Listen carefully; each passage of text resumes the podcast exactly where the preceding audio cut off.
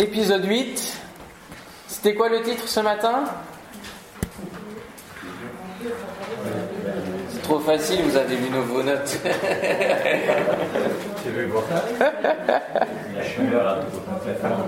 Quand Dieu favorise Babylone, point de suspension, je vous avais dit, parce que la suite, c'est n'oublie pas Jérusalem. Quand Dieu favorise Babylone, ce soir on va voir n'oublie pas Jérusalem. Ce matin on a vu que Dieu avait perdu la tête hein, et qu'il euh, demandait au peuple d'Israël de se soumettre à Babylone. C'était compliqué pour Jérémie d'annoncer ça. Il s'est fait mettre en prison. Enfin, on se disait, mais comment Dieu peut-il dire d'aller se soumettre à l'esprit du monde? Parce que c'était ça, d'aller soumettre à des dieux étrangers, hein, à un gouvernement. C'était, euh, on l'a contextualisé, hein, comme si on nous disait de nous soumettre à Poutine. C'est un peu la même chose. On peut se dire, oh Seigneur, qu'est-ce qui se passe? Et euh, on a vu que donc Babylone était toute puissante et s'était mis à perdre la tête. Et on a vu euh, l'épisode de Nebuchadnezzar, Nabucodonosor, c'est le même. Hein. c'est juste des, euh, des, histoires de voyelles qui sont mises entre les, les consonnes, qui changent un peu la, la, prononciation, mais c'est le même. Et il a perdu la tête, hein, il est devenu comme un animal pendant sept années, enfin sept ans, et euh, Dieu lui a, lui a redonné sa magnificence, sa gloire, et puis on a vu que finalement Babylone était l'instrument de Dieu entre ses mains hein, pour châtier Israël, pour que Israël, l'infidèle, Judas, la perfide, puisse comprendre qu'il y a un problème, y a un problème, et que Dieu est jaloux et qu'il ne peut pas supporter qu'Israël et Judas donc aillent voir ailleurs, vers les nations étrangères. Donc on a vu qu'ils se sont retrouvés, c'est l'exil à Babylone, le plus fort exil, la destruction quand même d'Israël, la destruction de Jérusalem. Euh, pourtant la ville que, Dieu avait choisie hein, pour y faire résider son nom, c'est la destruction, c'est la déportation, c'est l'exil à Babylone. Et là, il va falloir y vivre 70 ans. C'est la période que Dieu a choisie pour euh, mettre en pension Israël chez Babylone. Alors ça ne vaut pas la pension complète du refuge, hein. on est d'accord? Mais ce n'est pas parce que Dieu a dit de se soumettre à Babylone qu'il faut devenir Babylone. Et oui, là est toute la différence. Et c'est le problème du déséquilibre humain. Il va d'un extrême à l'autre. Et on peut finalement assister au syndrome de la belle au bois dormant qui se fond dans le paysage pendant des années sans que rien ne se passe. Parce qu'elle est endormie. Et alors toute la végétation autour, eh bien, pousse, tout pousse et elle disparaît. La jeune fille oublie-t-elle ses ornements? La fiancée, sa ceinture. Et mon peuple m'a oublié depuis des jours sans nombre. Jérémie 2.32. Et oui, ce n'est pas possible. Une jeune fille oublie celui qui l'a ornée, sa ceinture, qui signe aussi de cette appartenance. Alors, il ne faut pas oublier Jérusalem, il faut mettre l'Éternel en priorité au-dessus de tout. Daniel, l'un des notables, descendants sûrement de la lignée royale, euh, aurait pu très bien profiter de la vie à Babylone dans la cour du roi, profiter d'aimer les meilleurs, et finalement se contenter d'être et de servir les dieux qui étaient là, de se soumettre complètement. Mais non, il n'oublie pas, et je, reviens sur l'importance des noms, il n'oublie pas le nom qu'il porte. Daniel, ça signifie Elle, c'est Dieu. Dieu est mon juge. Il n'oublie pas qu'en finalité, Dieu est son juge. Et que donc la vie qu'il a menée jusqu'à ce que Dieu le juge en finalité, eh bien, elle doit correspondre et être attachée à son Dieu. Parfois, le monde veut nous servir sur un plateau combien c'est vraiment dommage de ne pas profiter des plaisirs de la vie. Que nous pourrions avoir de belles choses, de l'argent, que nous pourrions nous appeler Belshazzar, c'est le nom qu'on va donner à Daniel. Et Belshazzar, ça veut dire quoi? Éclat de splendeur. Ah, oh, c'est plus intéressant que Dieu est mon juge, hein. quand même.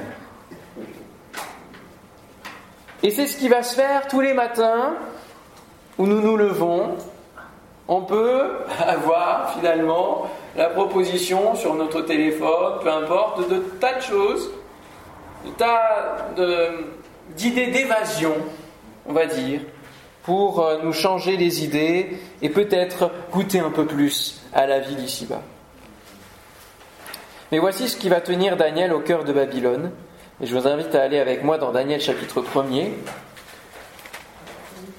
Daniel chapitre 1er, verset 8.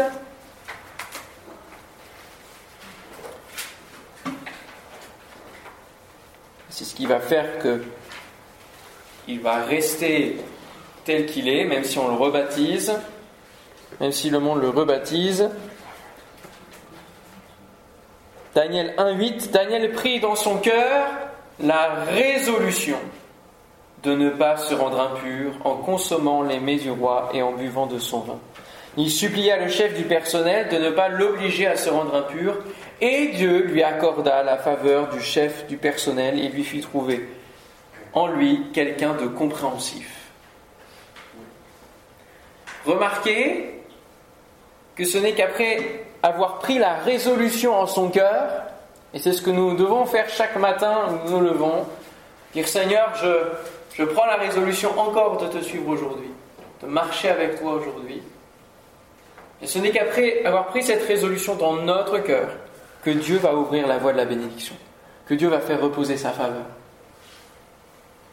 Il nous attend toujours, disant Est-ce que est-ce que tu es prêt? On y va aujourd'hui ensemble Ou est-ce que tu veux faire euh, chemin en solo? Est-ce que tu veux jouer en solo aujourd'hui?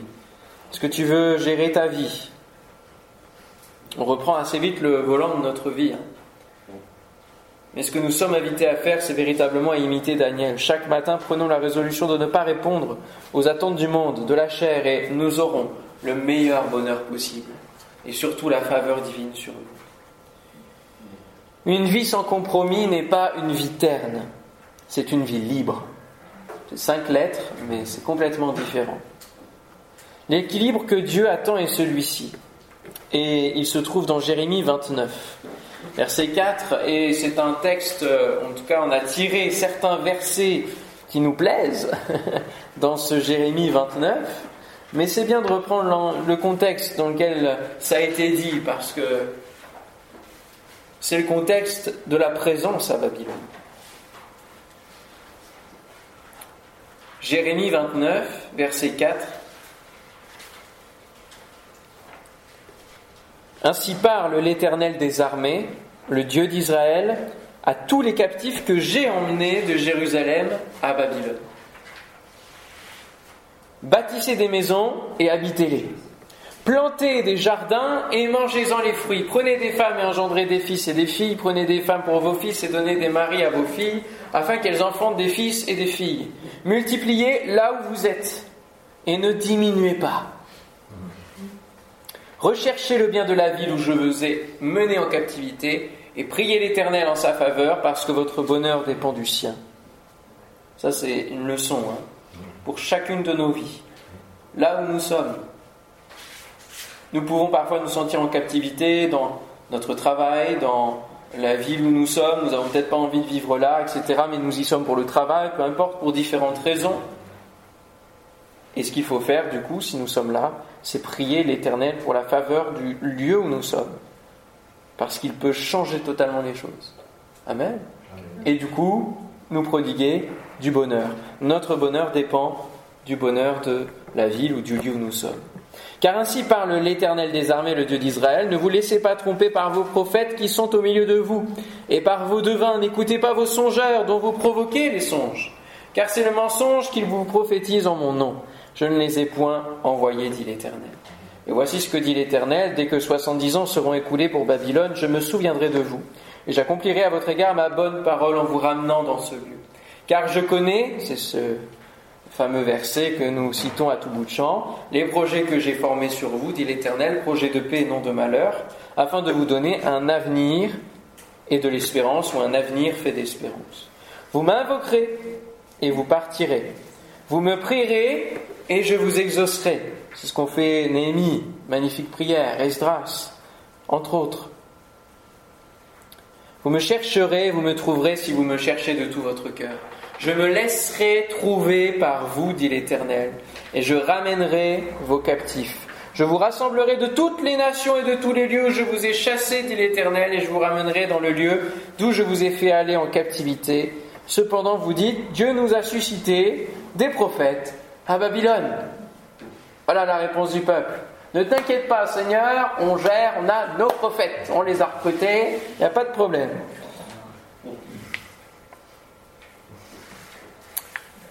Sachons qu'après le salut, c'est l'heure du jugement qui va s'abattre sur euh, le monde. Hein.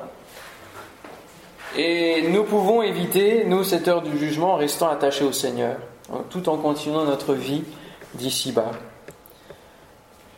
Je l'ai dit l'autre jour, si Dieu avait voulu qu'on vive en ermite, il nous aurait pris tout de suite avec lui. Mais ce qu'il a comme intention, c'est de préparer son épouse. Il y a un temps de préparation, c'est vrai, avant le mariage, mais c'est aussi qu'on a une mission à remplir sur cette terre c'est de ne pas diminuer, c'est de gagner des âmes. Alléluia. C'est de partager cette bonne nouvelle du salut.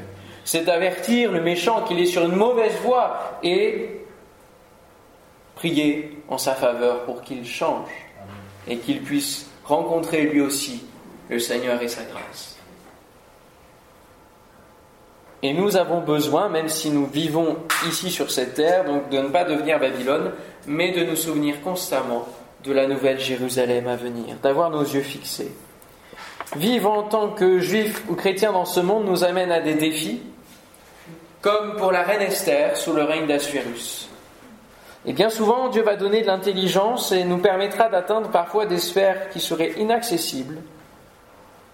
Et l'histoire euh, d'Esther est, très intéressante. Là aussi, comme Daniel, ils sont tenus Hein, au, fil que Dieu leur donnait. Quoi. C'est un fil que Dieu leur donnait. Le fil de l'obéissance, le, fil de la fidélité. Mardoché, qui était donc de sa famille, ne se prosternait pas devant Aman. Parce que, euh, donc, euh, je vous remets le contexte, Aman euh, devient grand auprès de, du roi Assuérus et il demande à ce qu'on se prosterne quand il sort en ville. Mardoché, juif, euh, n'adore que Dieu et ne se prosterne que devant le Seigneur. Donc il ne se prosterne pas devant Aman. Et Aman, eh bien, ça provoque sa colère, bien sûr. Et le problème, c'est qu'il étend sa colère sur l'ensemble des Juifs, sur la femme de Dieu, hein, sur Israël, qui est en danger d'extinction par le diable. Ça vous rappelle les premiers, les premiers épisodes. Esther chapitre 4, je vous le lis, versets 13 et 14. Mardoché fit répondre à Esther, N'imagine pas que tu échapperas seul d'entre tous les Juifs, parce que tu es dans la maison du roi. Car si tu te tais maintenant, le secours et la délivrance surgiront d'autre part pour les Juifs. Et toi et ta maison, et la maison de ton père, vous périrez. Et qui sait si ce n'est pas pour un temps comme celui-ci que tu es parvenu à la royauté? Je ne sais pas si c'était véritablement un plaisir pour Esther que d'être reine. Parce que, vous le voyez, euh, en tout cas, quand vous lisez l'ensemble de l'histoire, avant elle c'était Vasti, puis quand Vasti n'a pas fait l'affaire, on dégage. Et ça change, et il y a plusieurs, il y a tout un harem qui est là, et qui euh, est demandé par le roi. Faveur, défaveur, ça devait pas être très très. C'est pas le conte de fées, c'est pas les princesses telles qu'on aime bien les décrire. Et ici, elle est donc au cœur d'un système qui n'est peut-être pas très facile à vivre. Et dans ce temps-là, Mardoché dit justement, justement, tu as sûrement une mission à... Il y a quelque chose qui, qui va passer au travers de toi, tu vas être utilisé, en fait. Et la question est pour chacun d'entre nous, qui sait si ce n'est pas pour un temps comme celui-ci que tu es parvenu à la royauté. Parfois, le Seigneur va nous permettre dans nos vies de connaître des, des sphères, de toucher à des choses que ni nos diplômes, ni nos capacités ne nous auraient permis d'atteindre. Et euh, j'en veux pour preuve mon propre témoignage où j'ai fait fonction de principal adjoint dans un collège alors que j'ai que le bac officiellement et que j'ai pas passé le concours de principal. Et, mais il y avait un but c'était d'être auprès d'une femme qui avait besoin de Dieu, qui avait besoin de la prière, qui avait besoin de, l'exemple de quelqu'un qui se tenait en Dieu. Ça ne veut pas dire qu'il y a conversion derrière automatiquement, ça ne veut pas dire que tout change d'un coup, mais on a une mission à accomplir et on l'accomplit. Ce qu'il faut, c'est la comprendre. Et ne pas se taire ou se lamenter en disant Seigneur, j'ai mis dans cette situation-là parce que je euh, voilà, j'ai pas envie de cette situation-là, et finalement on boude le Seigneur et on cherche pas à comprendre en disant Seigneur, je comprends pas du tout ce qui se passe, pourquoi euh, j'arrive là, pourquoi il y a ces portes qui s'ouvrent? Viens déjà m'éclairer si c'est tes portes à toi, parce que si c'est des pièges de l'ennemi, tu les refermes tout de suite. Ça, ça peut être notre prière. Et puis ensuite, si on est déjà dans la situation, Seigneur, donne-moi de comprendre qu'est-ce que je dois faire Qu'est-ce que tu attends de moi? Qu'est-ce qui, qu'est-ce qui va se passer? Une préparation finalement, soit au contexte, soit à l'épreuve, si c'est de l'attrait de, si ça a véritablement une description d'épreuve. Seigneur, donne-moi de comprendre et de pouvoir te servir là où je suis, même si c'est difficile. Amen. Il y a donc un danger d'extinction, et puis donc euh, Esther va demander audience au roi, puis elle va avoir la faveur du roi, et puis au fur et à mesure, vous lirez le livre d'Esther, il est passionnant, passionnant sur la délivrance de l'extinction possible d'Israël.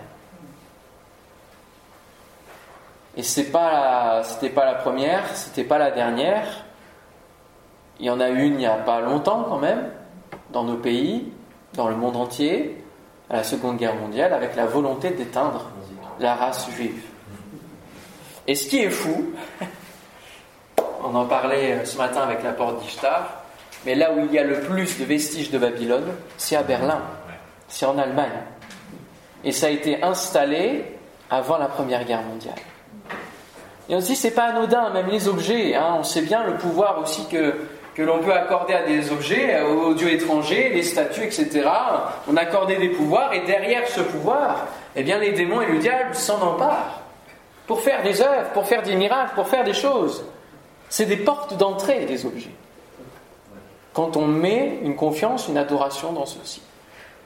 Les gris-gris, les eaux toutes ces choses-là, on n'en parle plus trop, mais euh, parce que ça se transforme. Aujourd'hui, on parle de pierres qui ont des pouvoirs. Vous avez des rayons entiers dans les librairies qui parlent d'ésotérisme. Le mot est écrit hein, sur les rayonnages. On ne se cache plus. Mais c'est encore la puissance qui est donnée aux objets. Mais derrière, c'est le diable. Ce sont les démons. Et il faut en être conscient. Et là, beaucoup d'archéologues allemands ont rapporté, notamment la porte, la porte d'Ishtar, hein, qui se trouve au musée de Berlin, on va voir une photo. Voilà, je vais vous la montrer. Elle est très belle, et c'est vrai que c'est très très joli. C'est magnifique, avec un bleu lapis lazuli. C'est beau, hein Mais, qu'est-ce est dessus, si on regarde de plus près quand même? Hein? Alors, on a des espèces de taureaux, etc. Mais là, on a un, un animal, un animal qui s'appelle le mouchouchou, et qui est un dragon et qui est l'animal de Marduk, le dieu principal de la Mésopotamie. Marduk est assis sur un dragon. Et vous savez la représentation quand même du dragon, ce que ça signifie. Hein voilà, pour que vous le voyez un peu mieux. Ça nous ramène tout droit au serpent de la Genèse et au dragon de l'Apocalypse. Il n'y a pas de problème. Hop, un petit détail du mouchouchou. Voilà avec des pattes d'aigle, enfin bon, bref, des descriptions qu'on retrouve dans la parole de Dieu. Hein.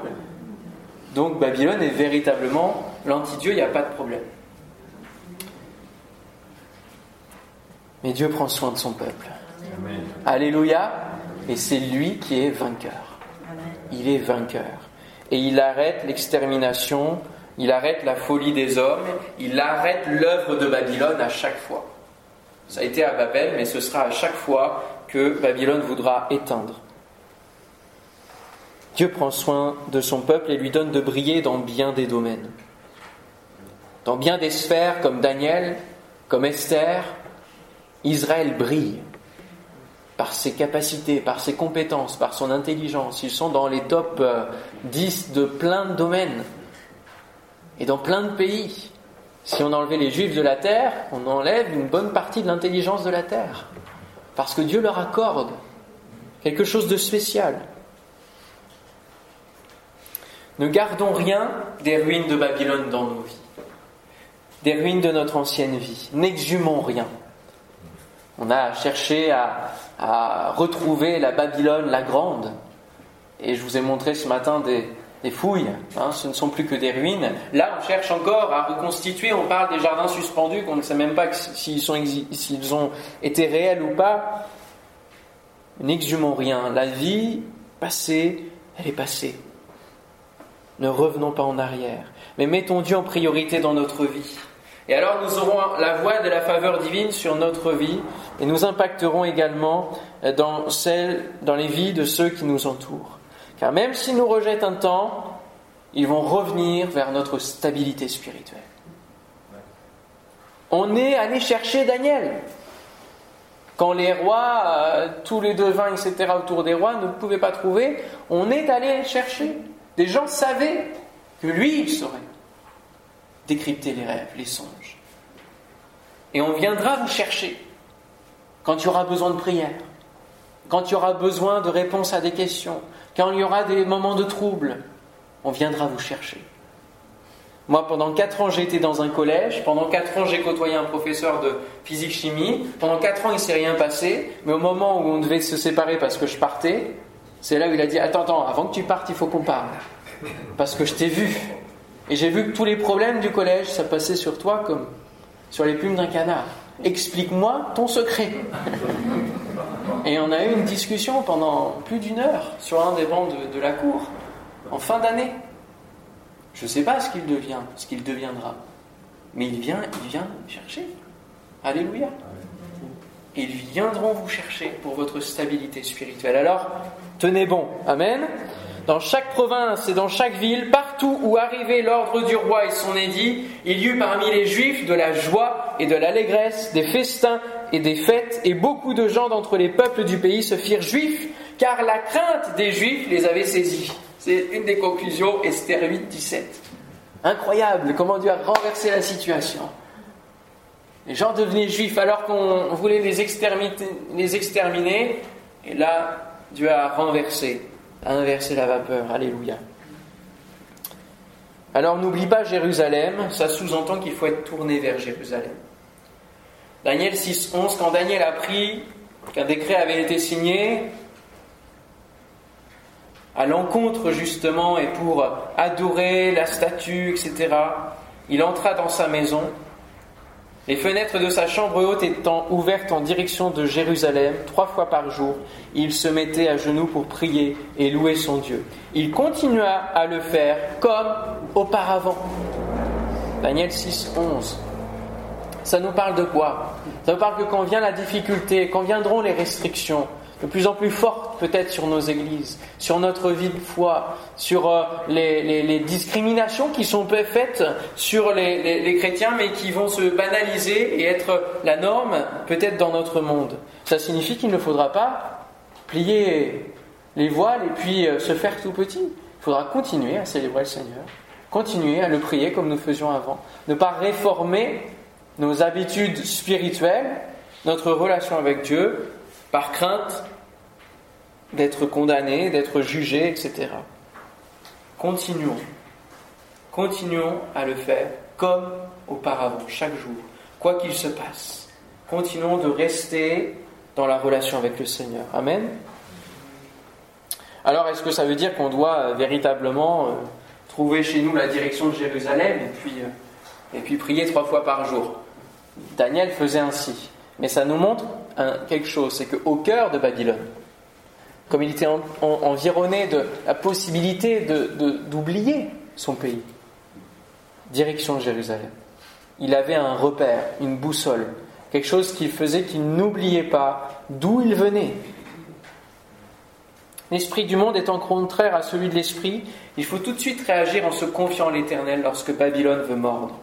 Il n'est pas rare de voir les chrétiens s'abandonner aux assurances humaines et tout lâcher de leur foi lorsque l'épreuve arrive. Daniel avait cette habitude quotidienne de prier en direction de Jérusalem dans le but de ne pas oublier qu'il était que de passage à Babylone et qu'il rentrerait dans son pays.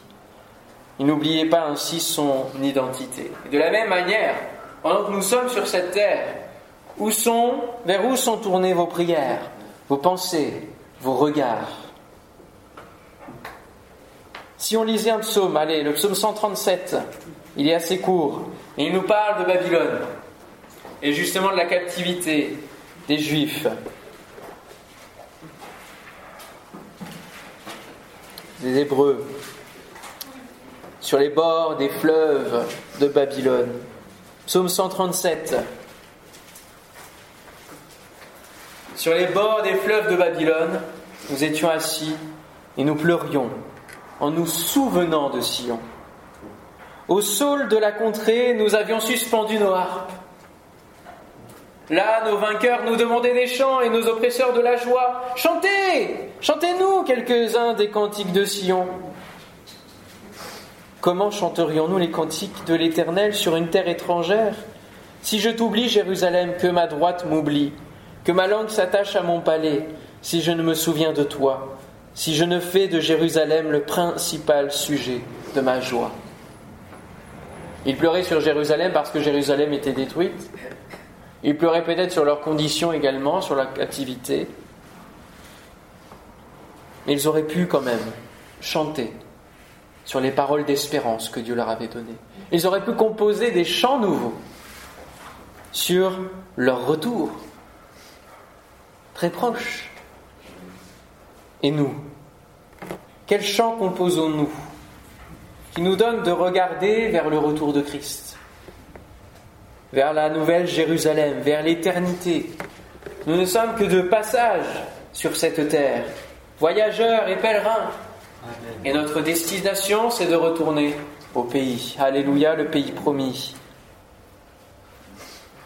L'importance du souvenir comme encre.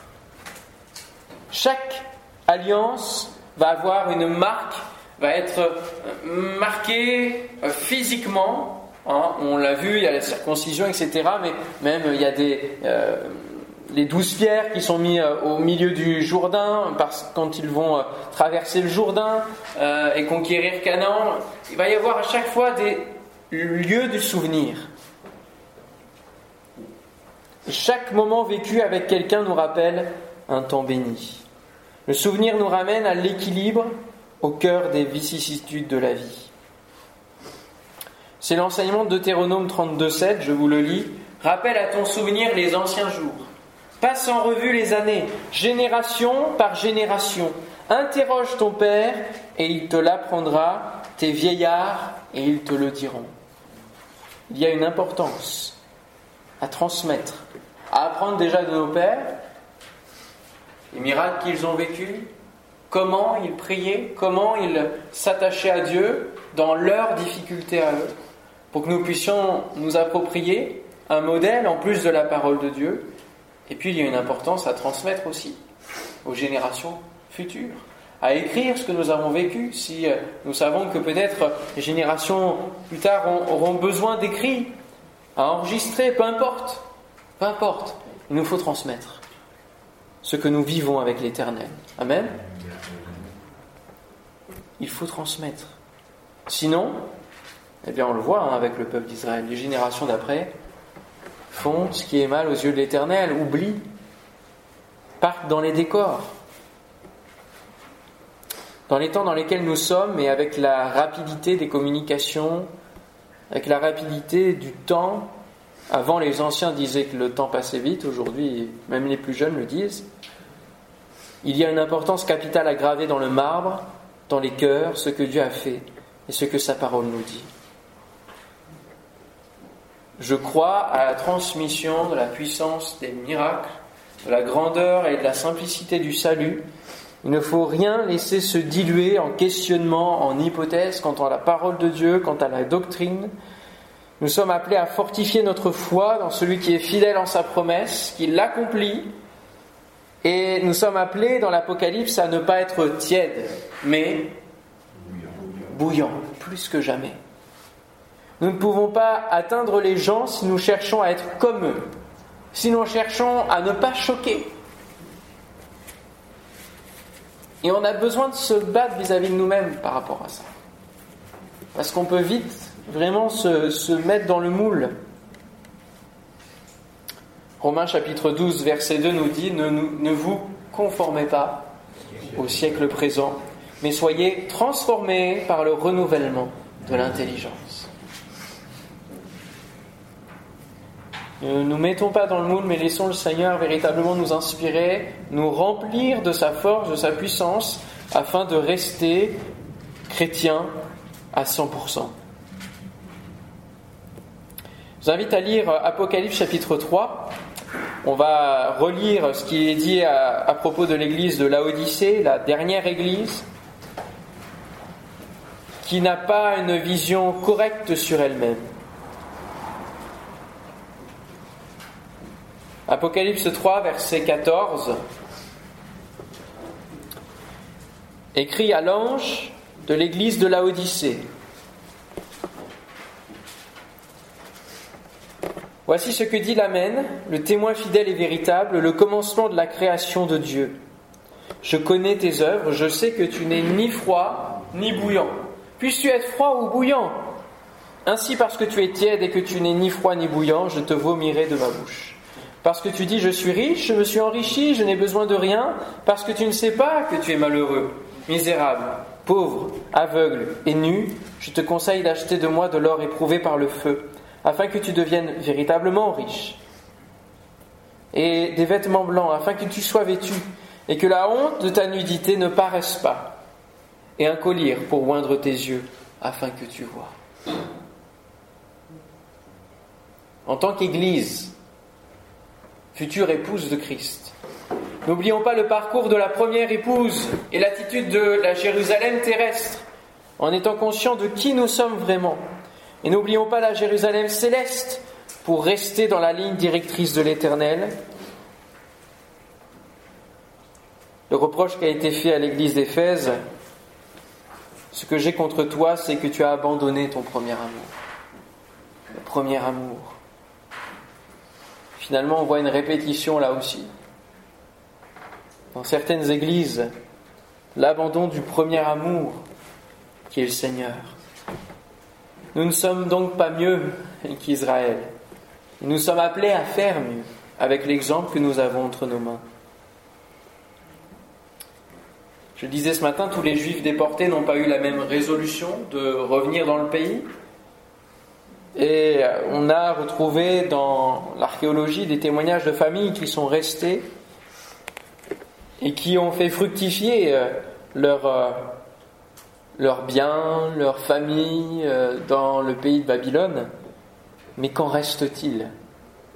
Qu'en reste-t-il?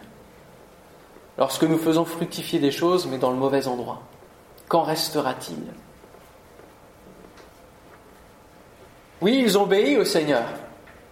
Dieu leur disait de planter des jardins, de multiplier, etc. Mais c'était temporaire. Et eux, ils sont restés. Ils ont continué, ils ont obéi pour une part. Mais ils n'avaient pas la bonne destination, la bonne vision. Alors que nous puissions, de la même manière, nous positionner comme Josué, qui a conduit, ça, c'est assez J'aime pas la fin de Josué, je vous le dis, parce que Josué a conduit le peuple. Le premier chapitre, c'est merveilleux, ils entrent, euh, ils sont attachés à Josué, il y a la victoire, Jéricho, etc. Et à un moment, ça fait aïe quand même. Et puis, à la fin, le dernier chapitre, Josué leur dit, bon, écoutez, euh, si vous voulez adorer les faux dieux, vous le faites, moi et ma maison, nous servirons l'Éternel. On ne prend plus que ce verset-là, mais on ne sait plus pourquoi il a dit ça. C'est parce qu'en le fait, le peuple, il commençait de nouveau à dériver, à adorer les faux dieux. Ça devait être quand même une sacrée déception pour Josué. Hein. Mais il, est resté. Il n'a pas dit j'abandonne tout, je pars aussi avec les autres, et puis c'est bon. Il a dit moi et ma maison, nous continuerons.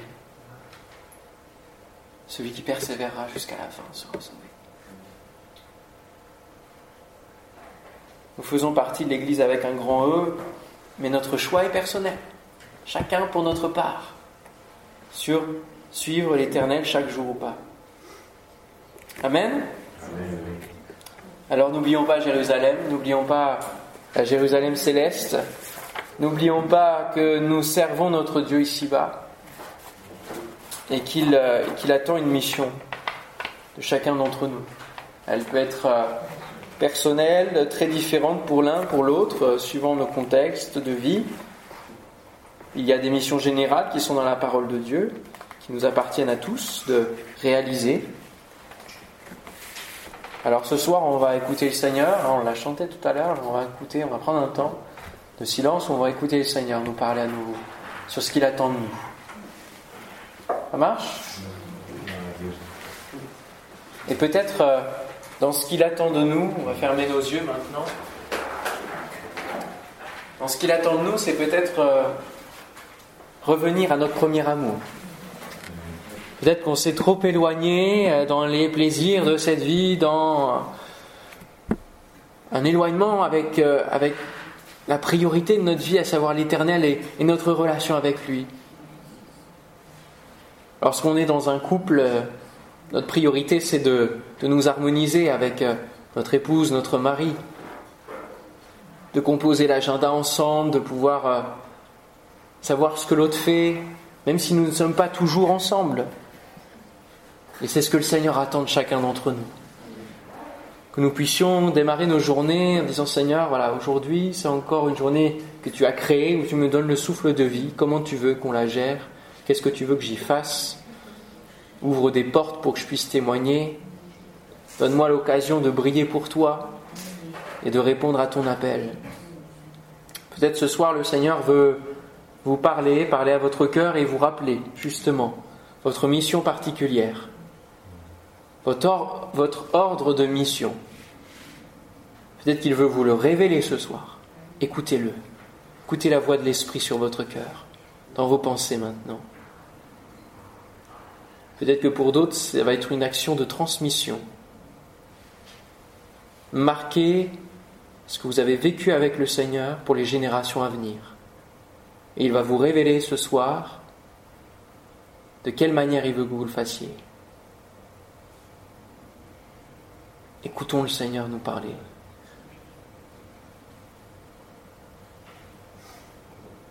Alléluia, Jésus.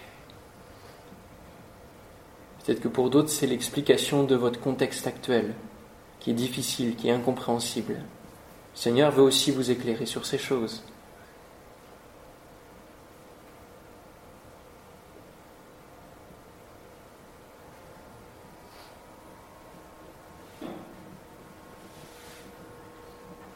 Il y a aussi des choses que nos pères ont vécues et ont bâties pour l'Église.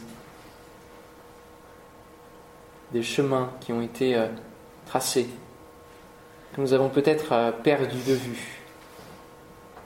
Nous avons peut-être besoin aussi d'aller chercher pour se raccorder, pour être dans une continuité de ce qu'ils ont pu vivre avec le Seigneur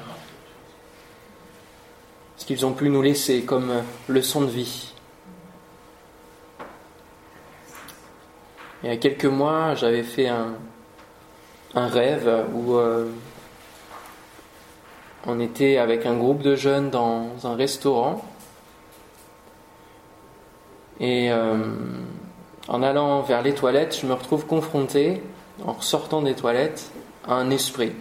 Un esprit euh, mauvais, méchant qui voulait vraiment me combattre. Et j'arrivais pas à avoir le dessus même avec le nom de Jésus. Je, sentais en fait une faiblesse forte.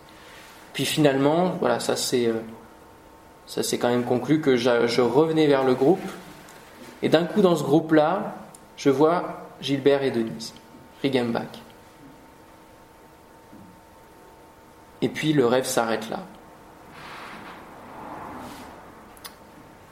Et de ce que j'ai retiré de ce, de ce rêve, c'est que notre génération, ce qu'on avait, la génération d'après, la jeunesse, n'avait pas la même intercession que nos pères. Alors j'ai appelé Gilbert et je lui ai demandé comment il priait. Je lui ai demandé ce qu'il faisait, comment il, comment il vivait sa vie de foi avec Dieu. Et peut-être que ce soir, pour certains, vous avez besoin, et on ne le fait peut-être pas assez, de dire, mais et toi? Comment tu pries? Comment, comment tu vis ta relation avec Dieu? Qu'est-ce que qu'est-ce que tu mets en place pour y arriver?